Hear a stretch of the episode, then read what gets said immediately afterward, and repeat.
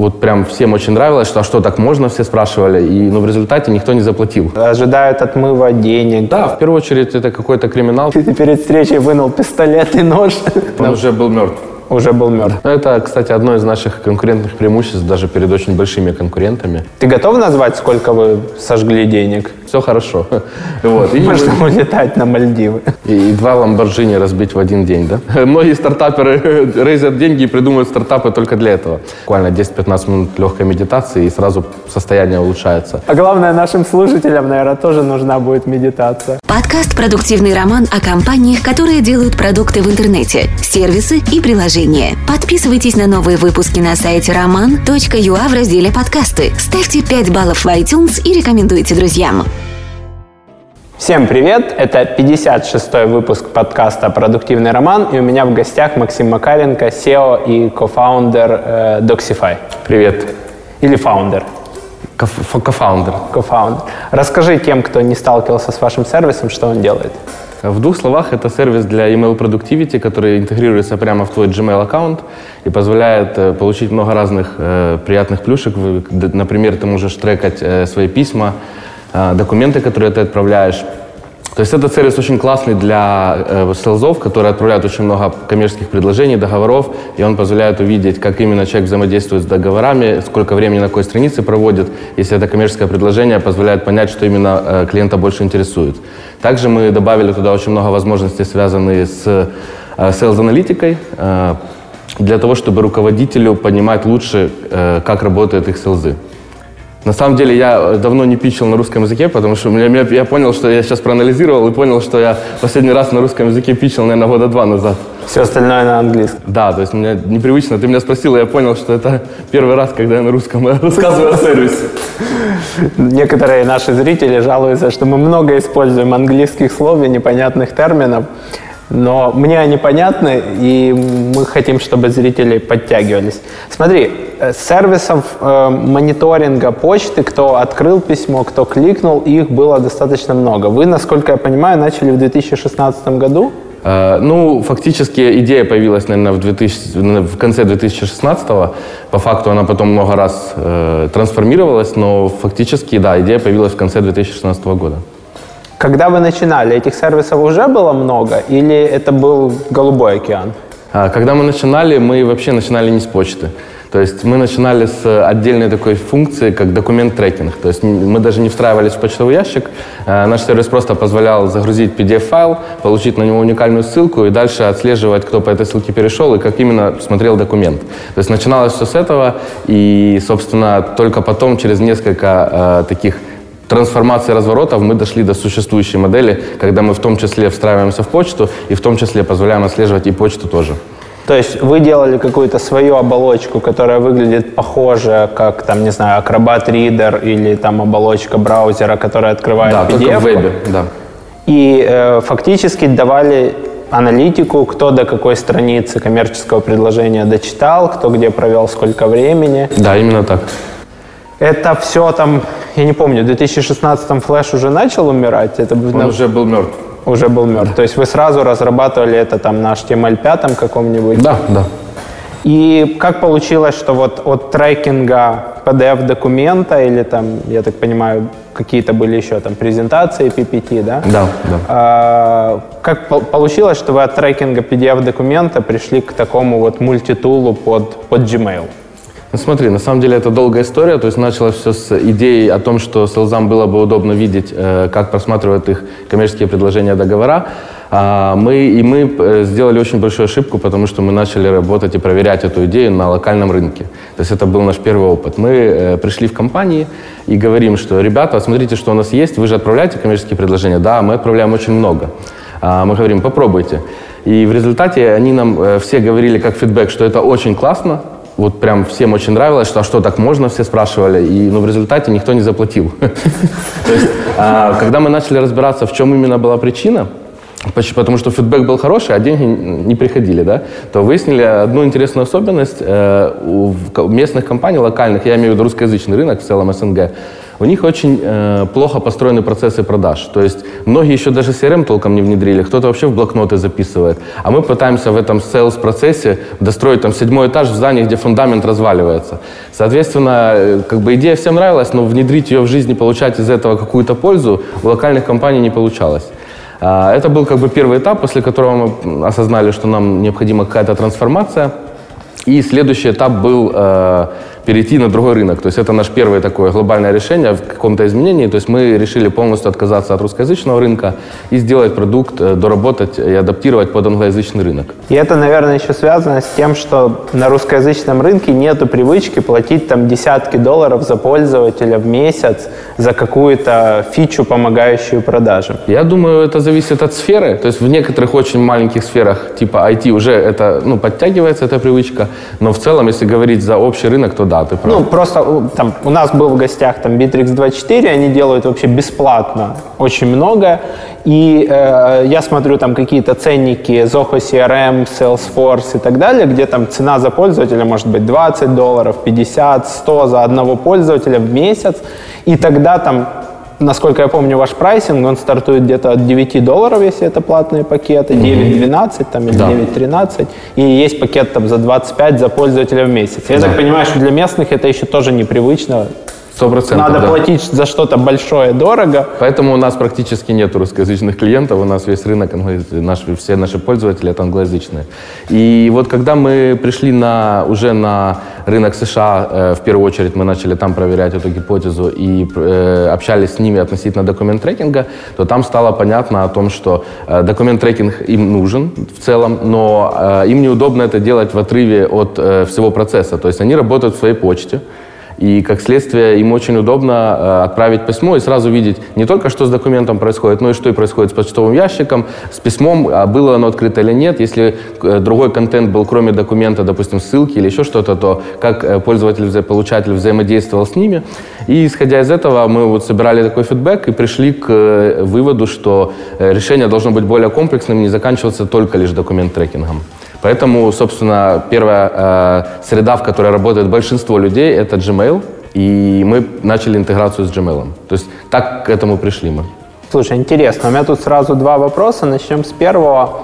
А, вот эти вот пользователи, которые вы решили переключиться на англоязычный рынок? Как вы их находили? Вы запускали рекламу или вы начинали их питчить там LinkedIn сообщениями или там холодными имейлами? Как вы выходили, чтобы проверить, вот этот англоязычный пользователь, он будет это покупать или не будет покупать? Да, то есть фактически э, речь идет о том, как мы искали early адоптеров, которые готовы были попробовать и дать нам фидбэк, да? Правильно я понял? Да. Э, все было очень банально, я бы сказал. То есть мы э, вышли на несколько площадок, таких как Product Hunt, получили какое-то количество трафика и пообщались с этими юзерами, там, со многими мы созванивались, э, спрашивали у них, какие у них есть потребности. То есть фактически мы делали такой customer discovery, э, э, с точки зрения исследования рынка, да, и шли в те аудитории, где уже есть э, наши, вот, скажем так, сегмент инноваторов и early адоптеров, которые готовы пробовать что-то новое. Как это было технически? Вы на Product Hunt заходили с бесплатной версией, и потом в какой момент вы выдергивали человека, чтобы взять у него обратную связь? А, мы э, получали э, регистрацию в своем сервисе э, и дальше цепочку писем запускали с просьбой дать фидбэк и уделить 5 минут на звонок на, там, в скайпе или в зуме или еще где-то и, и просто пообщаться с ним. А дальше у нас были квалификационные вопросы. Мы спрашивали, чтобы понять, насколько человеку релевантно будет пользоваться таким функционалом в его работе и как он ему может помочь. На том этапе вот такого пивота или изменения там бизнес-модели, сколько звонков вы провели, прежде чем поняли, что надо идти шире, например? А, я думаю, около 300, наверное, ну не меньше. И, и средняя продолжительность звонка? 5-10 а, минут, чаще, часто всего, чаще всего хватало. Да. Угу. То есть это порядка, если в час ты можешь сделать там 6 звонков, то это 50 человека часов? Человека часов, да. Это там один человек делал или несколько? Не, не, не, нас было четыре человека, наверное, которые этим занимались. То есть мы со всех сторон пытались получать обратную связь. Не обязательно через кол, кто-то с кем-то в чате общались, кто-то задавал вопросы в онлайн-чате. Угу. И, то есть мы собирали фидбэк все из разных каналов в одно место и дальше его анализировали, чтобы понять, куда двигаться дальше. И потом вы подключили, э, вы решили брать шире и подключили только э, основного игрока Gmail и Google Suite. Да.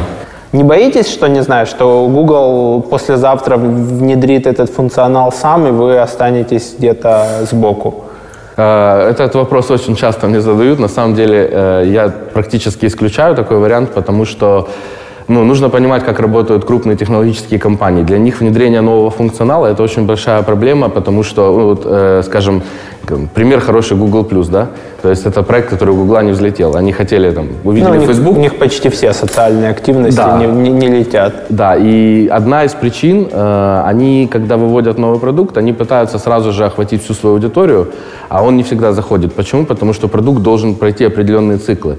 Э, то есть сначала им должны попользоваться инноваторы, э, они должны получить какое-то там пользу или удовольствие, потом early adopтеры, дальше уже там идет э, late adopters и так далее. И так далее. Поэтому я думаю, что э, не так просто, Гуглу намного проще купить какую-то компанию и этот функционал использовать, чем разрабатывать что-то свое. То есть вы смотрите на этот, эту стратегию как на один из вариантов экзита или ну, продажи доли, продаться кому-то крупному? Да, я не уверен, что Гуглу, но... Или CRM-системам, да? Да, да, именно так.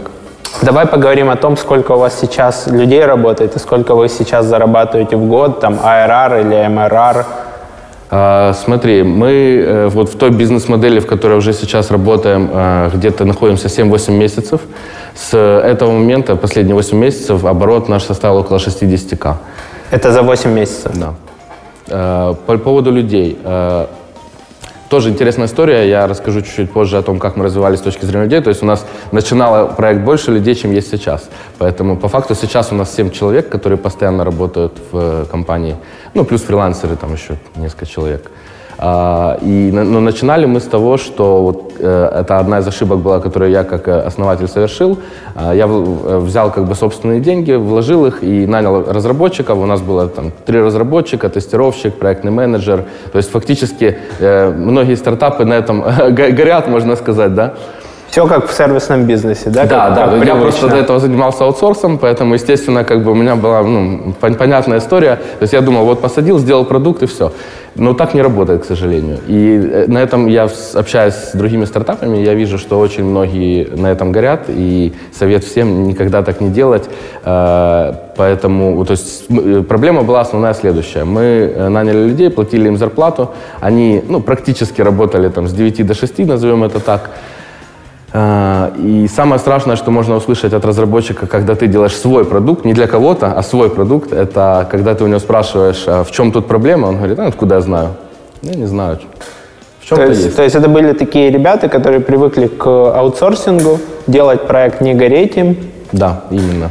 И это была, наверное, ключевая ошибка, которая, кроме денег, забрала еще очень много времени. То есть мы потеряли на вот этой модели работы, наверное, около года минимум. Ты готов назвать, сколько вы сожгли денег? А, за все время, да, и за все время работы э, я и мой партнер вложили в общей сложности около 200к.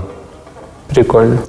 Но это как бы, э, скажем, тех же результатов можно было добиться, вложив где-то 50. То есть сейчас я это уже осознаю и понимаю. Просто набрав меньше людей, размазав меньше ответственности. Правильно, да? правильно собрав команду. Э, на первом этапе очень важно, я как э, больше продавец и маркетолог, не технарь, а, я, моя основная задача изначально должна была быть в поиске кофаундера CTO, который будет работать фактически без оплаты да, ну, так скажем, Или там ниже рынка. Значительно на... ниже рынка, либо без оплаты, по крайней мере, на какое-то время, для того, чтобы действительно тогда у человека появляется интерес и понимание того, что он является частью продукта, что он э, делает это для, ну, для себя в первую очередь, а не для кого-то. И э, тогда совсем другое отношение, и нету вот этих проблем, о которых я говорил. То есть ты не веришь, что можно запустить там IT-бизнес, где IT-часть значимая, а не там sales-часть значимая, без кофаундера CTO? Э, я в технологические продукты без кофаундера сетевого вообще не верю. В технологические продукты. Как ты искал CTO? Это хороший был э, experience. В общем-то, э, та площадка, которая сработала и дала результат, это AngelCo. Это сервис, где э, регистрируются стартапы. Стартапы и кроме стартапов, инвестору. там можно, да, там можно мэчить еще и людей по skill ам. И я прямо написал, что я даю часть equity э, в качестве бонуса, э, работа без зарплаты. И, в принципе, сразу было понятно, что придут на такое объявление только те люди, которые ищут что-то подобное. И которым это будет интересно. Да. И так и, собственно, и произошло. И, собственно, я благодарен за то, что все так достаточно быстро у нас получилось. Вы сразу начали full time или какое-то время занимались параллельно другими бизнесными проектами? Э, Я до этого занимался какое-то время аутсорсом несколько лет, и в определенный момент э, вопрос стал таким образом, что нужен был фокус. То есть я понимал, что продолжая заниматься аутсорсом, да, мы выделили первое время команду и пытались совмещать продукт с аутсорсом, но это получилось крайне плохо, потому что результаты ухудшились и там, и там. И я, проанализировав, понял, что воп- вопрос в фокусе и принял волевое решение, можно сказать, отказаться от аутсорса, который приносил хорошие деньги, э, и заниматься только на продукт, продуктом и все.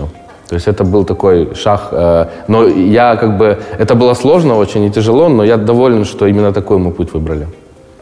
Вы сфокусировались, поменяли несколько раз стратегию и, что, ну, и сам продукт. Э, Насколько сейчас вы там операционно в нуле, еще до сих пор инвестируете свои средства?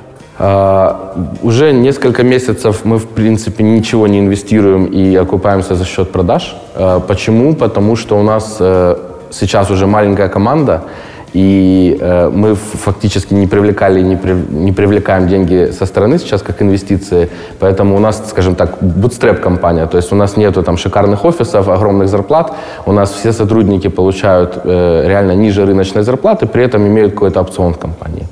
Какие, как, как прописан этот опцион, при каких условиях они получат долю в компании? Э, В зависимости от того, как будет развиваться, это либо экзит компании, то есть продажа, либо дивидендная стратегия. Сколько, ну, вы там э, закладываете, что это в момент продажи, или там достаточно человеку проработать, не знаю, год-два, и вот за ним закрепляется? А, Условия, условия опциона следующие. То есть есть э, сам опцион э, дается на 4 года, э, вестинг 4 года. Вестинг это как бы отработка опциона этого. То есть э, первый год э, он называется клиф, клиф. Э, это тот год, когда э, мы в принципе смотрим друг на друга, понимаем, готовы ли мы дальше идти. И после этого ежегодно опцион начисляется в зависимости от пропорций. Если на 4 года, каждый год по четверти. То есть, если человек проработает там два, больше года или там Да. два года, то Уже будет, просто не в полном объеме. интересно. Как при этом, ну, с юридической точки зрения, вы зарегистрированы в каком-нибудь там британском праве? На данный момент у нас э, юрисдикция Эстония. На данный момент. Это э, благодаря тому, что там было легко открыть с электронным этим гражданством. Да, это, э, компанию открыть было не проблема. Проблема была открыть счет в банке. Это отдельная такая холиварная тема. А, ну, мы, в принципе, да, реш- решили это. А в чем была проблема со счетом? Его не хотят открывать гражданам Украины. И когда и граждане Украины являются э, основателями, учредителями ко- эстонской, неважно какой компании, в, в Европе никто не хочет, да и в США особо тоже не очень э, хотят открывать счет. Это связано с чем? Ожидают отмыва денег или... Ну, я, э, да, в первую очередь это какой-то криминал. То есть фактически, когда я приехал в банк и лицом к лицу с ними сидел, общался, у меня больше всего вопросов э, возникало о том, э, как мне доказать, что я не криминал. Вот, то есть к- укра- отношение к Украине именно такое сейчас, да. Ты перед встречей вынул пистолет и нож. При- да, ничего такого не было, но видишь, э, совершенно отношение э, очень сложное, поэтому пришлось э, ну, искать, скажем, людей, которые порекомендуют там, которые имеют там какой-то вес. э, и Ну, они смотрели, я не знаю, там на твой LinkedIn профайл, на Да, твой конечно. сервисный бизнес до Все, этого. они, они изучали все, мне кажется, даже анализы я сдавал, по-моему. То есть это была очень жесткая процедура. Хотя всюду читаешь, открой, легко себе получи электронное гражданство в Эстонии за два Компания клика. регистрируется за, за два часа. Вот если не соврать, мы за два часа все зарегистрировали. Это не проблема. Э, вопрос в том, что у тебя есть компания, тебе нужно как-то принимать деньги. Вот в этом месте законодательство эстонское, которое поощряет открытие стартапов, совершенно не сходятся с э, интересами частных банков, которым интересен только оборот, и сфера IT им крайне непонятна. То есть, когда я описывал, что наш сервис работает по subscription, по подписке, а они не понимали, что это за бизнес-модель, и почему там всего 12 долларов чек, это что-то странное. Ну, в общем, то есть, как бы выглядело для них это очень странно. То есть микро эти платежи, чарджбеки. Да, вообще. То есть, они очень были удивлены, и э, поэтому очень долго разбирались в этом всем. Давай поговорим про команду, как вот, какой был первоначальный набор и как сокращали, пришли к тому набору из семи человек, которые, ты говоришь, остались. А, сокращали то есть происходило это следующим образом. В определенный момент пришло четкое осознание того, что дальше без э, технического кофаундера двигаться невозможно, и все действия это только сжигание денег. Поэтому э, была поставлена цель, э, и в течение буквально нескольких месяцев получилось найти человека, который присоединился. И после того, как этот человек присоединился, я всей команде озвучил следующее, что, ребята, как вы видите, мы еще не заработали денег, э, инвестировать у меня лично больше возможностей нету, поэтому всем, кто верит в продукт, э, я могу предложить какой-то опцион, и мы работаем дальше и делаем так, чтобы продукт заработал. Э, и, и начал приносить доход какой-то. И после этого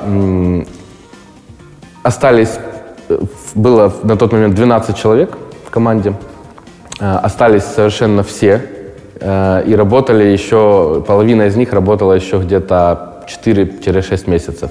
То есть фактически, а, но потом, опять же, по разным причинам, у кого-то там семейные вопросы, у кого-то еще какие-то, не получилось э, продолжать дальше, кто-то сожалея э, ушел, кто-то не сожалея ушел через полгода. То есть фактически за полгода наша команда там ужалась до 7 человек. И это все те же семь человек, которые были в первоначальном наборе, или потом добирали еще кого-то? Не, у нас в первоначальном как раз было 12, а вот в текущем 7 это те, которые остались, да. Прикольно. То есть вы, ну, по сути, выяснилось, что те же люди готовы, там, ну, как минимум половина из них, готовы работать за сильно другие деньги, уже в, в, веря в продукт и становясь да, да. их, и его инвестором. Я могу сказать, что э, они именно стали его инвесторами, и я могу сказать, что э, подход к работе поменялся после этого просто кардинально. То есть это было полное вовлечение в любое время дня и ночи, и именно это, наверное, позволило нам двигаться в разы быстрее и достичь каких-то результатов. Как у вас устроена сейчас команда? Я слышал сейчас такой новомодный термин «бирюзовые корпорации», где вся команда решает, у кого какие там зарплаты и так далее. В вашем случае это так или по-другому? Э, смотри, у нас э, сейчас тот этап в, э, в компании, в стартапе, когда еще э, нету четкой и понятной оргструктуры, да, то есть очень многие люди делают разные вещи. Кто-то делает и маркетинг, и иногда саппорт, и еще какие-то вещи, да, то есть э, это очень важно в компании, чтобы каждый человек, особенно тот, который вот такой глубоко верит в продукт, и основа, кор нашей команды, чтобы он понимал все процессы, которые происходят внутри. Поэтому э, я не могу сказать, что у нас есть какие-то очень жесткие правила оргструктуры. Сейчас все построено на том, что мы знаем, что нам нужен результат, и все делаем максимум для того, чтобы его достичь. Э, и, соответственно, ну, я не знаю, насколько это можно назвать бирюзовым подходом, но это именно так сейчас. Ну, бирюзовый, он скорее все говорят, что э, все принимают решения о зарплатах всех, в том числе и там основателя и так далее. Я, я думаю, что э, это зависит очень от размера компании. Далеко не все компании могут быть бирюзовыми. Даже э, там такие, как какие-то мастодонты типа Google и так далее. Ну, оно звучит несколько утопично, но я должен был спросить. Да. Из этих семи человек, вот если э, часть постоянно переключается, растет э, горизонтально, но глобально, если поделить, сколько человек чем занимается, сколько продажами, сколько саппортом, Если, если очень грубо, если очень грубо, то э, два человека, э, три человека это техническая команда, два разработчика и тестировщик. И три человека это маркетинг и опять же там часть саппорта, да. Маркетинг, саппорт, а sales? Это следующий вопрос, потому что фактически у нас сейчас нет sales-процесса как такового, у нас полностью self-served компания, и мы, э, то есть клиент приходит, видит очень низкий чек, он регистрируется, получает онбординг, смотрит там какие-то видеоуроки, разбирается, и если он понимает ценность, оплачивает сам и все. То есть фактически у нас все построено на маркетинге, на, на онбординге, и sales-процесса как такового нету. Но если есть необходимости, бывают, обращаются компании, говорят, вот у нас тут 20 человек, мы на год хотим купить, а, проведите нам демо, проблема, то это делаю либо я, либо наш э, сотрудник Head of Growth. Угу. Не возникает соблазна, вот как ребята из компьютера говорят, что там вы можете поднять цены в три раза, в четыре раза и продавать другим компаниям, enterprise. Не возникает у вас такого соблазна в продаже? Соблазн есть всегда, да, но нужно всегда соотносить э, тот прайс, который ты э, представляешь, ту, ту, ту ценность, которую ты даешь, и продукт, который ты имеешь. Когда наш э, классический пользователь платит за свой G Suite э, 4-5 долларов в месяц, Ну, там 4 евро, 4,17 4 можно евро платить, 5 если ты долларов. на год берешь. Да, да. То фактически в этот момент, когда он видит, что просто надстройка над этой системой стоит, там, к примеру, 50 или 100 долларов, то это вызывает очень большие вопросы. Поэтому тут нужно соотносить, но в любом случае это правильный вопрос, потому что это вопрос, к кому ты идешь, кто, твой, кто твоя целевая аудитория. И это, наверное, был наш следующий э, пивот, когда мы развернулись, э, но уже не с точки зрения продукта, а с точки зрения бизнес-модели. То есть э, первая мысль была, это такой голубой океан, что есть компании в США, у которых 2000 селзов, 3000 селзов. Это либо крупные риэлторские компании, либо логистические компании. И мы смотрим по LinkedIn, у них очень много селзов. И мы там все планы построили, на калькуляторе подбили, что все сходится. То есть 2000 мест, пусть даже по 15 долларов. В принципе, если на год еще сразу взять оплату, то ну, все хорошо. Вот. И мы- Можно улетать на Мальдивы. да, можно, да, уже сразу. И мы, собственно, пошли к этим компаниям э, в надежде о том, что очень быстро закроем сделку, но проблема была в том, что всегда вот эти вещи, такие как твой продукт, э, твой метод продажи, подход и твоя целевая аудитория, они должны быть соединены во что-то единое. И мы столкнулись с проблемой, что как бы нам все говорили, что продукт у вас классный, но мы как бы пользоваться не готовы. У нас тут э, Salesforce есть, он там часть проблем решает, тут только интеграция будет проблемная и так далее. В общем, фактически мы полгода побились в- во все компании, которые только возможно, где там очень большой enterprise, да, скажем, подход, крупный чек.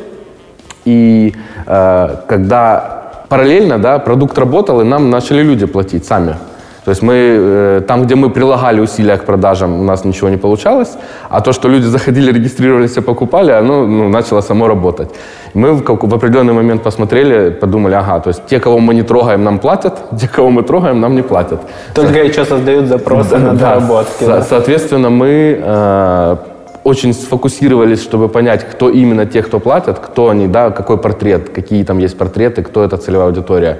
А, определили, что это фактически все это small бизнес, начиная от фрилансеров и заканчивая как- какими-то маленькими стартапами, компаниями, в которых там до 10-20 человек. И они с- начали с удовольствием пользоваться, активно платить, оплачивать на год подписки и так далее. И мы поняли, что ну, фактически вот это был тот момент, когда мы поменяли подход к продажам. Мы перестали ломиться в какие-то огромные enterprise компании э, с попытками что-то продать, а сфокусировались на маркетинге, на привлечении э, той аудитории, которая уже платит и готова э, пользоваться. И таким образом сейчас, собственно, и растем. Да, это та текущая модель, к которой мы пришли. За счет чего вы получаете вот этих средний малый бизнес, какие это каналы и за счет чего вы э, дотягиваете вот этот self-сервис, чтобы не приходилось каждому проводить демо, чтобы не приходилось тратить очень много времени на сделку, там, ну, я так понимаю, в среднем там 150 долларов там, в месяц, это если там 15 сотрудников или 10. Э, Это три даже разных вопроса. То есть первое это по поводу каналов. А, Мы, опять же, находимся в стадии тестирования различных каналов, и уже есть вещи, которые мы попробовали, они у нас работают очень хорошо. К примеру, э, Quora, да, как канал.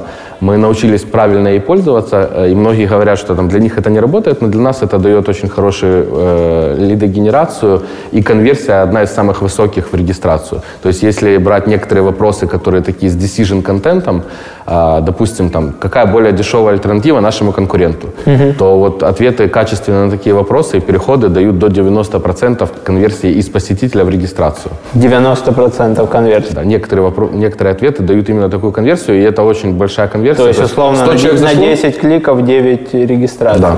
Оно на больших цифрах остается или... А, ну, Quora — это такая штука, которую невозможно масштабировать, как там, к примеру, AdWords, да, но а, у нас около, наверное, там, тысячи, полутора тысяч э, трафика с Quora именно каждый месяц есть. То есть, и- ну и мы постоянно ее развиваем, то есть фактически этот трафик постоянно растет, поэтому и вот таких каналов точечных их достаточно много, какие-то нам дали результат, какие-то не дали, но в целом, если брать глобально, то для инбаунда самое лучшее в нашем продукте это контент-стратегия, и мы, собственно, ее и развиваем, мы делаем блог, мы делаем какие-то гест-посты, то есть вот эта история. А SEO и контекст по вот этим запросам названия конкурентов, альтернативы по названию конкурентов, SEO сравнение. делаем, ну, да, SEO делаем, сравнение делаем, но пока они еще не вылезли у нас в топы.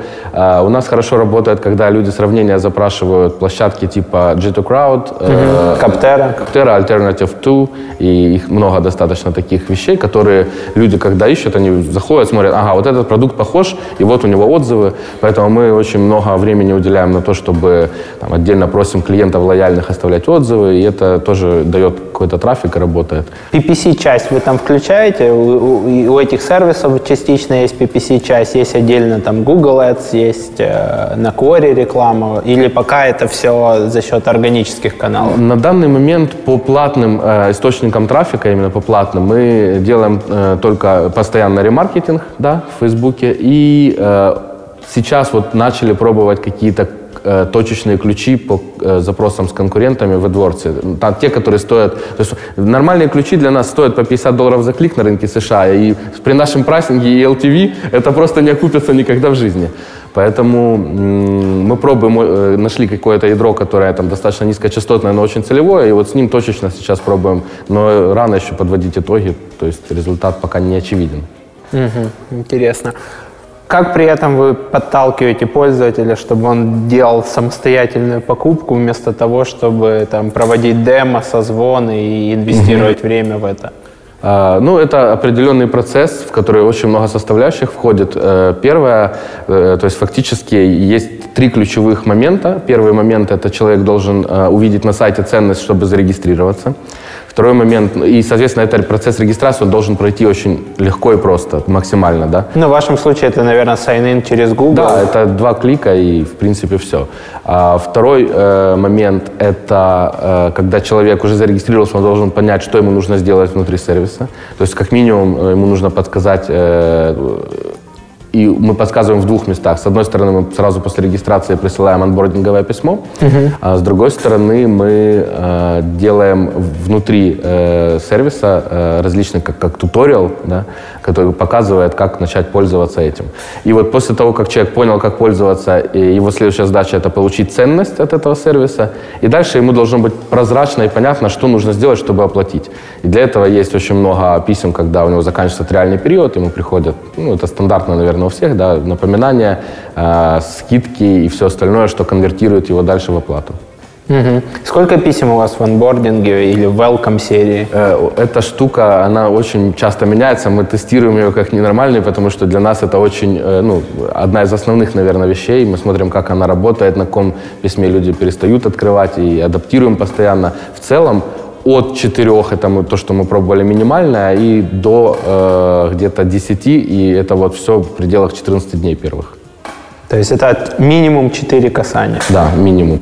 Ну, мы сталкивались в своей практике, и многие боятся заспамить. Я всегда клиентам, что e-commerce, что продуктовым компаниям говорю, что, ребята, за первый месяц, пока клиент горячий, пока он помнит, пока у него все актуально, можно слать спокойно 10-15 писем. Потом он забудет, потом Я ему тоже не так надо. считаю, да, это очевидно. Э, Опять же, очень сильно зависит от аудитории, но вот в работе с зарубежной аудиторией это хорошо, да, то есть там, где англоязычный рынок, США, это работает нормально, но тут надо тоже знать грань, потому что, первое, очень важно давать в этих письмах реальную ценность, не, это не должно быть просто какими-то там пушами «оплати, оплати, оплати». Это должны быть какие-то письма, которые содержат информацию, которая человеку может помочь прямо сегодня. И тогда эти письма работают. То есть мы очень много экспериментируем, перестраиваем и смотрим, э, если там мы видим, что в основном перестают после четвертого или пятого письма открывать вообще нашу рассылку, мы ищем, где эта проблема, почему ее перестают от- э, открывать и решаем ее каким-то образом. Вы используете только email или дополнительно чат на сайте, уведомления на у- сайте, у- пуши? Да, у нас есть э, пуш-уведомления в продукте, внутри продукта есть э, e-mail, есть э, чат. Все, все каналы используем. Все это через интерком или все кроме писем.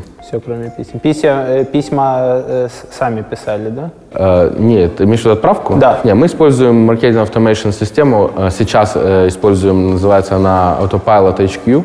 Э, там очень хорошо в том, что можно строить очень гибкие такие customer journey, где можно делать э, очень гибкий анбординг в зависимости от действий пользователя в сервисе. И мы под каждого очень сильно кастомизируем автоматически. Э, но сейчас рассматриваем переход на другую систему, потому что в этой системе при наших огромных journey уже начинаются немножко глюки, тормоза какие-то. Угу. Поэтому рассматриваем. У вас в основном потребление десктоп? Э, да, не в основном, а сто процентов. То есть mobile сейчас еще нету никаких да, решений? Да, и это один из самых главных запросов со стороны клиентской нашей базы о том, что, ребята, я постоянно в дороге, и несмотря на это я продаю, да, ну, все равно мне надо писать письма. То есть это один из э, самых популярных запросов, который, кстати, пока что не решается ни одним из наших конкурентов. И мы думаем очень сейчас плотно над этим, чтобы решить эту проблему. Да, там, там получается сложно. Единственное, что я сейчас вижу, это в системах типа э, Бумеранг, по-моему, или подобных, были, был вариант написать письмо на специально сгенеренный ящик. А, Но тогда нужно все равно указать как-то получателя. То есть да. одно дело, там, перешли мне это письмо через два дня, а другое дело... Ну, те решения, которые есть, это костыли, ну, скажем так. Время, да, это как бы то, что не, не работает не, не по тому флоу, по которому должно работать. Поэтому мы очень плотно думаем над тем, чтобы решить эту проблему. Какими функциями у вас пользуются внутри продукта и как вы меряете, насколько используется тот или иной функционал? Смотри, а, очень интересный инсайт для нас был, когда мы начали это анализировать, что документ трекинг, с которого мы начинали, он как функция остался, но им пользуется около ну, менее 7% всей аудитории. Да? То есть для нас это было интересно, потому что мы с этого начинали, да, и потом просто вокруг этого обрастало много различных фич, и сейчас это менее 7%. Более всего, э, наиболее активно используют э, email трекинг, клик трекинг, то есть фактически, да, простой email трекинг. А дальше используют темплейты, темплейты позволяют не просто вставлять куски текста запланированные, но и анализировать, как они работают, то есть какие имеют... Фактически это те же темплейты, как и в маркетинг automation системах, да, там MailChimp и так далее, но при этом это э, позволяет прямо в Gmail у тебя все делать, анализировать. То есть если ты часто пишешь похожие письма, то ты можешь смотреть, э, как люди их открывают, что работает, что не работает. Прикольно. Есть функция текстовых э, то есть фактически очень много есть э, повторяемых э, фраз, которые ты часто в письмах используешь, и ты просто у нас в э, дашборде забиваешь, там, допустим, их на какие-то символы, и можешь письмо составлять из этих повторяемых фраз очень быстро. Таким образом, повышая свою продуктивность и время работы с почтой. Вот это то, что активно используется. У нас есть один из выпусков, в которых я рассказываю про свой опыт работы с текст-экспандерами, другими mm-hmm. программами, Альфред, который куча времени экономит за счет того, что ты не пишешь одно и то же повторно. Продуктивный роман. Подкаст о компаниях, которые делают только прибыльные продукты в интернете. Еще такой вопрос. Я видел, что вы интегрировались с Zapier. Угу. Как это устроено? Ты им платишь за то, что твоя интеграция появляется в системе? Нет, это совершенно бесплатно. Любой продукт может интегрироваться совершенно бесплатно и появиться у них в системе. А, устроено это следующим образом. Ну, в нашем случае могу какой-то кейс привести. То есть, допустим, а, есть интеграция с CRM-системой. Она основана на каких-то триггерах. К примеру, ты отправил через свой Gmail э, какому-то клиенту определенному коммерческое предложение, и вот как только он его начинает читать, э, наш сервис через Zapier отправляет э, это событие в CRM-систему, и в CRM-системе ставится задача автоматически связаться с этим клиентом. То есть работает это вот таким образом. Насколько вы начали активнее расти после того, как появился Zapier? Zapier не повлиял на наш рост вообще.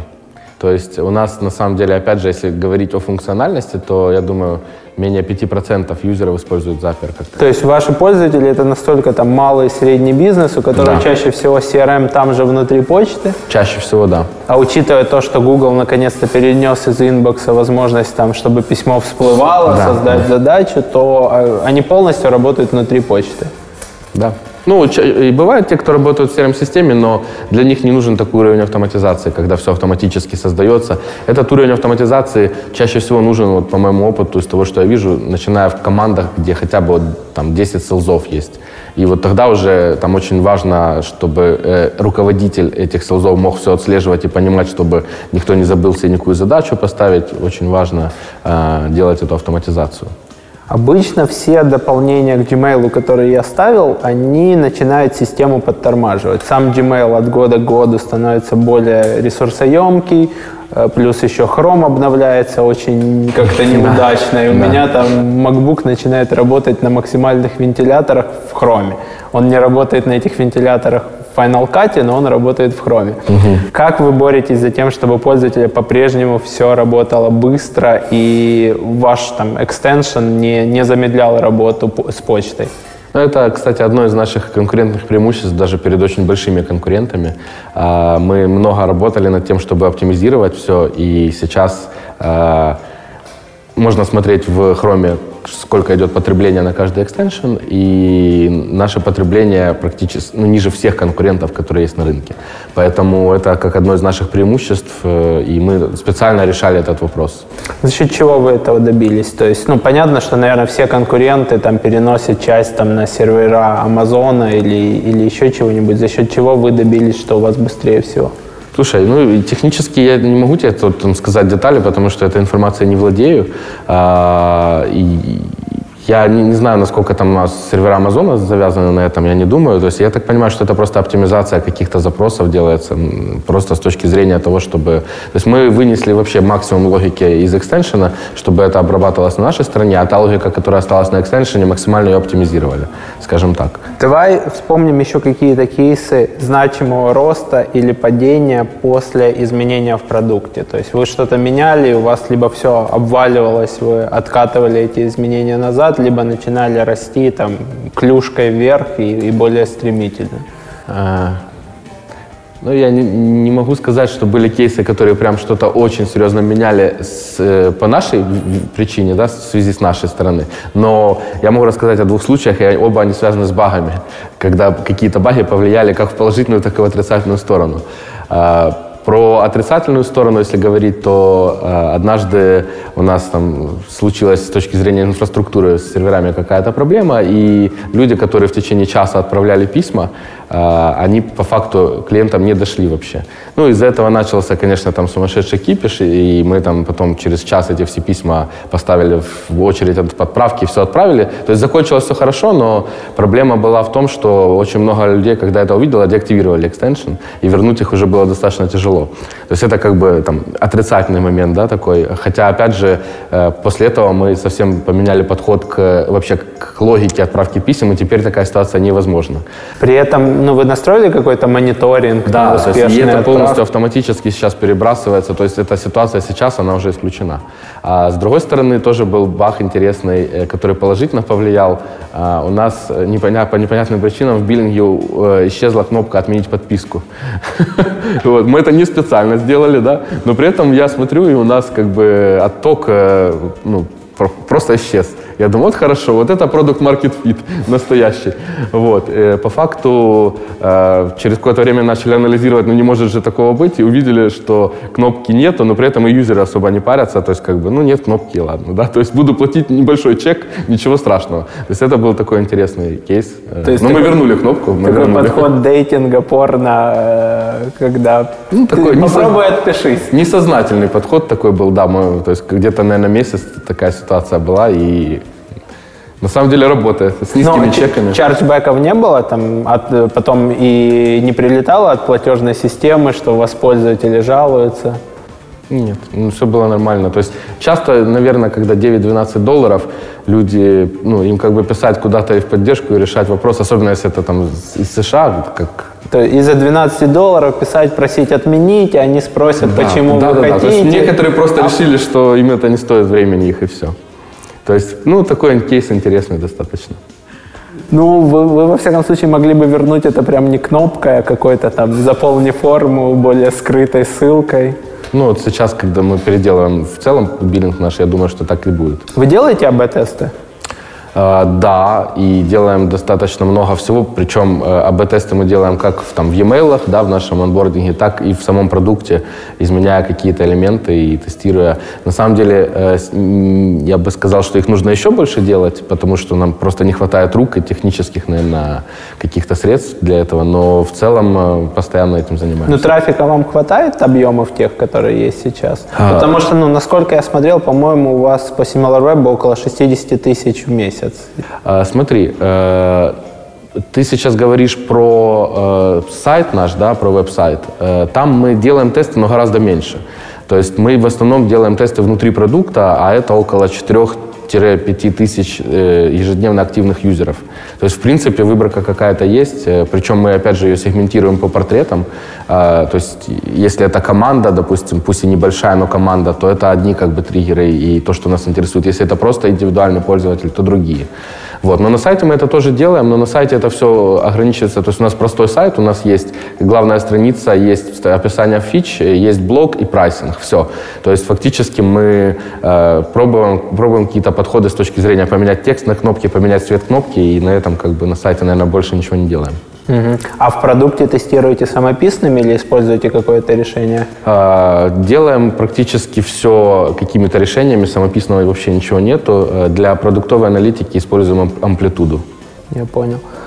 Насколько фримиум вам помогает расти? С какой процент пользователей вы получаете благодаря фримиум модели? Просто я в своем опыте сталкивался, что американцы очень любят зайти и сразу заплатить. А если там что-то не так, то они там легко отменят платеж и, и вернут деньги через банки. Это хороший вопрос. Почему? Потому что э, мы уже, наверное, полгода думаем над тем, а как, э, во-первых, измерить реально, что нам дает э, этот фримиум, и Э, делая как бы выводы, мы понимаем, что в краткосрочной перспективе, если мы сейчас фри-пакет уберем, у нас ревеню вырастет, это 100%. Но э, вот у нас до сих пор есть вопрос, а научимся ли мы из этого фримиума выжимать какую-то выгоду, потому что у нас есть бесплатные юзеры, которые фактически являются, мы там платим за сервера, за обслуживание этих юзеров, даже за поддержку. И, э, Они вот, получают сейчас да, она просто чуть-чуть дольше длится, но в целом, э, да. И, соответственно, для нас тоже это очень большой вопрос, потому что в краткосрочной перспективе это фримиум не выгоден, а в долгосрочной перспективе нам нужно очень много трафика и очень много фришных юзеров для того, чтобы это создавало вот этот viral эффект, о котором, э, ну, который, собственно, необходим для э, того, чтобы монетизировать этот фримиум. Э, все, то есть у нас в продукте все построено именно э, на viral эффекте, когда э, ты пользуешься фри-пакетом, отправляешь письма, там внизу есть подпись send by Doxify, и таким образом получатели кликают по ссылкам, это все распространяется, и мы получаем новый трафик. Но на данный момент трафик, который мы получаем именно из этого источника, он не окупается с точки зрения фришных юзеров. И вот мы ищем варианты и способы решить эту проблему так, чтобы либо же убрать фри-тариф. То есть у нас сейчас мы на, на таком переходном вы тестировали что-то там, не знаю, требовать от пользователя запостить Facebook, пригласить пятерых друзей для фримиума или попытаться продать ему пакеты, оставаясь там не на ежемесячный, но вот если тебе надо тысячу писем затрекать, купи вот пакет разово там за 7 долларов. А, в этом направлении очень много идей, но попробовали мы еще далеко не все. То есть мы точечно пробовали э, с соцсетями да, поделиться, но опять же там, мы использовали для этого какие-то third parties, мы не, свое не писали решения, то есть какие-то viral loops, э, по-моему, uh-huh. и вот подобные решения. Да, мы использовали, но э, на данный момент, э, вот если посчитать чисто финансово, то не работает фри-пакет для нас так, как он должен был бы работать. И поэтому мы до сих пор вот на грани решения продолжать его, учиться с ним работать и развивать его, либо же идти в классическую модель. Но у вас в фри-пакете сейчас нету каких-либо лимитов на количество писем, да? Э, да, мы ограничили, получается, только э, фичи, которые касаются э, документ трекинга, линк трекинга, темплейтов, но количество писем не ограничено, и e-mail трекинг, то есть просто посмотреть, открыто ли письмо или нет, можно полностью бесплатно. И это, собственно, одно из таких предложений, которое далеко не у всех есть. Причем мы, в отличие практически от всех конкурентов, показываем, если письмо было отправлено трем получателям, то мы показываем, кто именно открывал его. Да, я видел эту У фичу. Остальных... Я так понимаю, что вы это письмо размножаете для всех трех получателей. Оно отправляется не одним. Э, да, фактически уходит несколько писем, но по факту получатель видит также в копии других людей, то есть э, А как оно не размножается в ящике у получателей? у отправителей, ты имеешь в виду? Э, у получателей. Ну, Нет, то есть, получателю каждого уходит одно письмо. Каждому получателю свое письмо. Но э, список, который указан в копии, да, кто в копии стоит, он корректный для всех. Ну, тогда в копии, те, кто в копии, должны получить и, и другое письмо. Нет, это решается очень просто на SMTP уровне. Когда мы через SMTP шлем письмо, это решается полностью. Прикольно. То есть вы подставляете в копию всех остальных получателей, но То есть, эту версию получает конкретно один человек. Да, записать в копию кого-то и отправить ему письмо – это два разных действия совершенно. Круто, я не знал этого. Ну, это так e-mail устроен, в принципе, это не мы придумали. Я, я не знал. Ну, я знал, как работает там скрытая копия, да, но вот этот функционал я даже не знал. Хотя, казалось бы, если это так легко, почему конкуренты это до сих пор не внедрили? А, Есть э, сложности, которые э, вызывают э, дальнейшие э, доработки других фич Gmail, которые связаны с этим. Да? То есть, ну, это технические сугубо штуки, я не хочу в них углубляться, но там есть моменты, которые не так просто это реализовать в целом. Поэтому это наше одно из конкурентных преимуществ сейчас на данный момент. Мы переходим к заключительной части интервью. В этот момент я дарю подарок. Это лучший в мире travel адаптер Спасибо. для множества путешествий. И спрашиваю про подарок для наших зрителей и слушателей. Да, я со своей стороны подготовил три годовые подписки на максимальном тарифе на наш сервис. То есть это будет э, фактически три подписки стоимостью 288 долларов каждая на То год. есть это 900 долларов суммарно.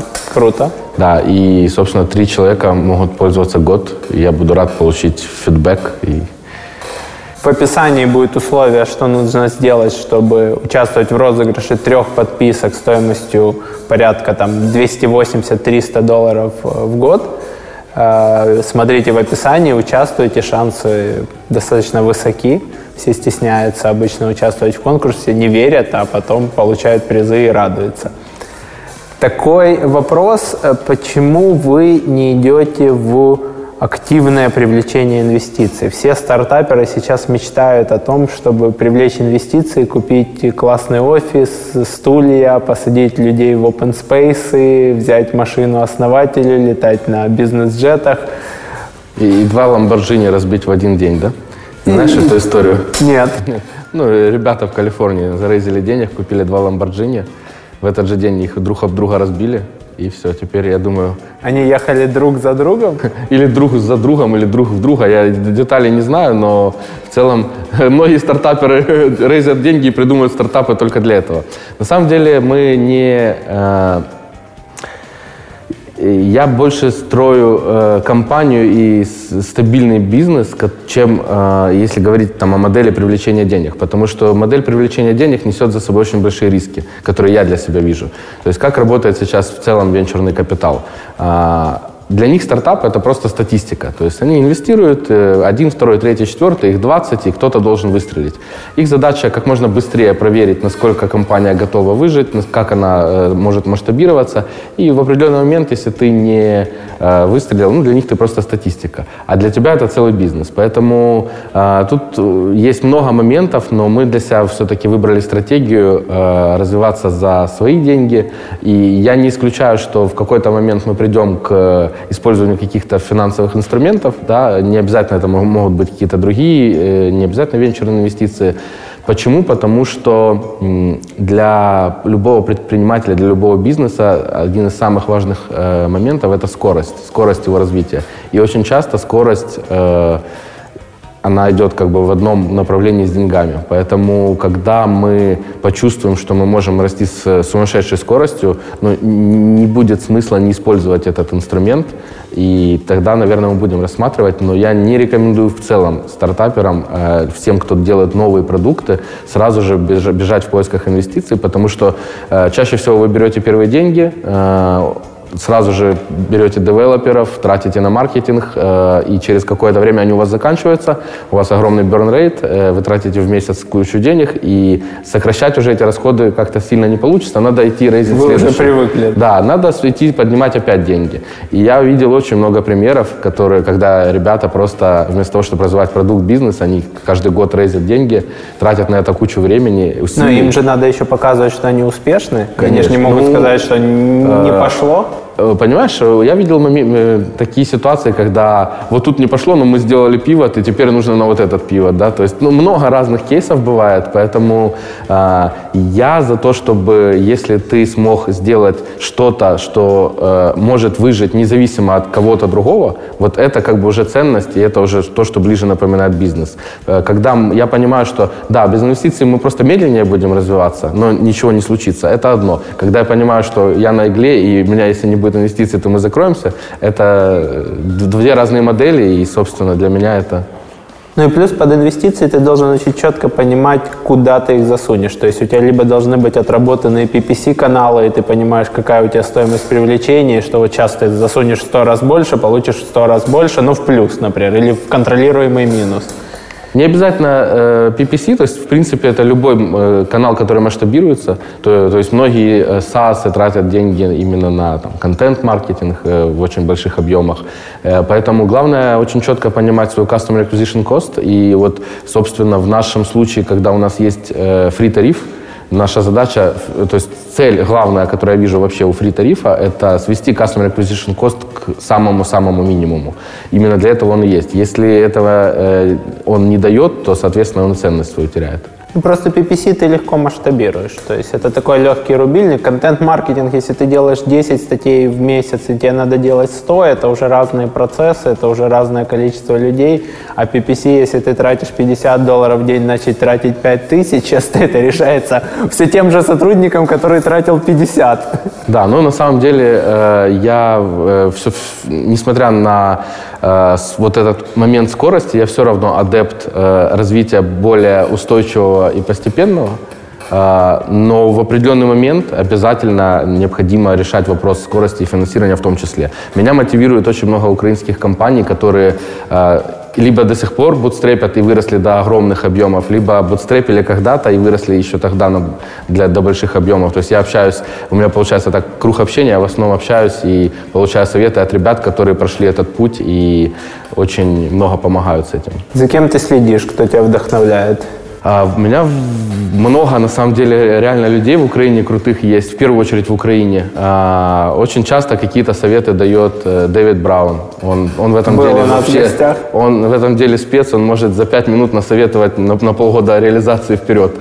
Вот. Э, Общаюсь с Сашей Галкиным, он тоже очень круто, то есть они в определенный момент обутстрепили и очень как бы классно выросли.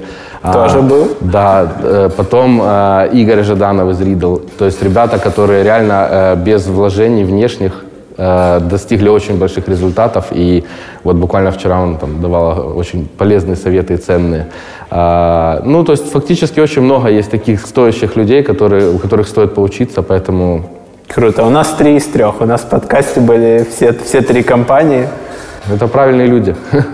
И они, и они зажигают. Я многим рассказывал за кадром, что интервью с Давидом Брауном у меня было в тот день, по-моему, это была уже четвертая запись, и меня реально срубало. То есть я просто, ну, как бы, мне так хотелось спать, я редко, мне очень сильно хочется спать, я мог там в молодости не спать и 36 часов подряд, и вообще у меня такой энерджайзер по жизни, но тут вот, вот меня срубает, я пью кофе, меня все равно срубает. Заходит Давид, мы начинаем интервью, и вот так вот полтора часа или там два часа на одном дыхании просто о его новом проекте, о Weblium, не о депозит, ой, не на Template Temp- Monster. э. Template Monster, да. И просто на одном дыхании, он такой человек, батарейка, мне очень понравилось с ним общаться. Сто процентов. Надо учиться у него в первую очередь, как быстро заряжаться энергией. Потому что такой уровень энергетический. Уровень энергетический, уровень умения там включить эмпатию, продать какому-то там шейху, какому-то американцу, владельцу бизнеса и какому-то микробизнесу из Украины или Индии. Вот у него эта шир- широта продажи очень классная. Да. Как ты заряжаешься? Как, как ты проводишь время вне работы и сколько его остается вне работы? А, это хороший такой момент. Ну, на самом деле, я стараюсь, во-первых, э, никогда не работать по воскресеньям. То есть это уже такой день семьи, э, день детей, поэтому в целом, э, если говорить о точечных каких-то моментах, когда нужно немножко подзарядиться, то это там буквально 10-15 минут легкой медитации, и сразу состояние улучшается. Если говорить о более глобальных вещах, то, наверное, в первую очередь это путешествие.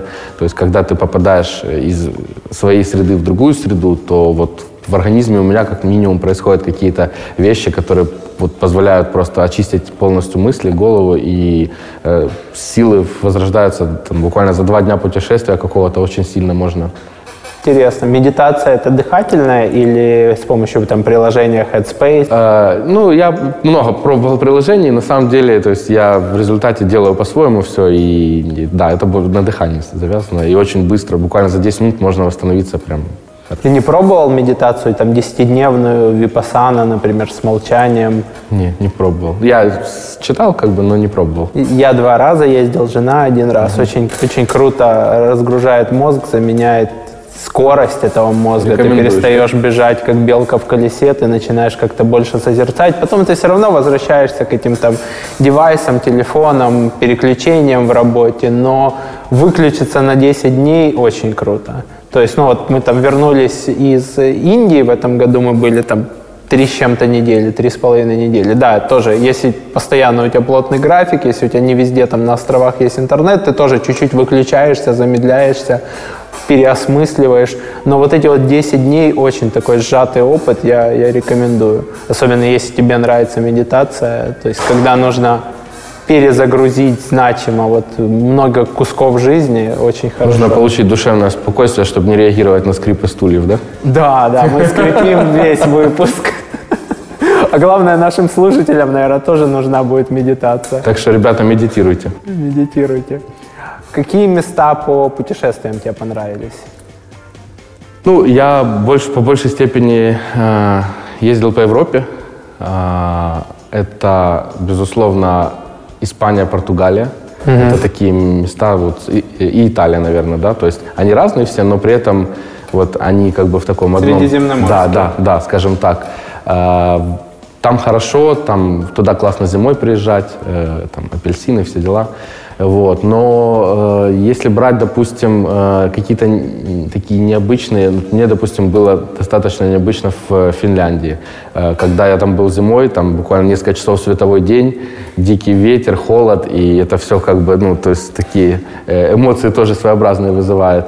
Э, поэтому, ну, такие страны, как Франция, Германия, Бельгия, они, не могу сказать, что там постоянно хочется в них приезжать, да, то есть это, наверное, на, на несколько раз съездить, погулять. Ну. Но не комфорт. Комфорт, комфортно, безусловно, то есть для меня все-таки больше вот именно вопрос переключения картинки играет роль, угу. очень большой. Мы были в Финляндии летом. Там, летом там совсем по-другому. Но там такие медленные дороги, там ограничение скорости, там на большинстве дорог 50-60. Да, 50 максимум, да. В некоторых местах 80, пару километров я поехал 110 или 120, и ты... Страна огромная, население там 6 миллионов. Очень маленькая, 5 или 6. Оно там распределено. Я в Финляндии, это была первая страна, где я вообще за там неделю или больше я ни разу не воспользовался кэшем. Я все оплатил с карточки всюду, с карточки и там с мобильного телефона. Настолько там все удобно и рассчитано, чтобы не было людей в обслуживании. Да. Ну, людей мало, некому обслуживать, поэтому все перевели на self-service. Ну, прикольно. Прикольно. Спасибо тебе большое, что пришел. Спасибо, что позвали. Ребята, смотрите э, прошлые выпуски, которые мы упомянули, если вы их пропустили. Участвуйте в конкурсе, ставьте лайки, пишите комментарии. Это поможет нам э, получать новых зрителей с YouTube и в подкаст-терминалах. И до новых встреч с наступающими праздниками. Пока-пока. Пока. Подкаст «Продуктивный роман» о компаниях, которые делают продукты в интернете, сервисы и приложения. Подписывайтесь на новые выпуски на сайте roman.ua в разделе «Подкасты». Ставьте 5 баллов в iTunes и рекомендуйте друзьям.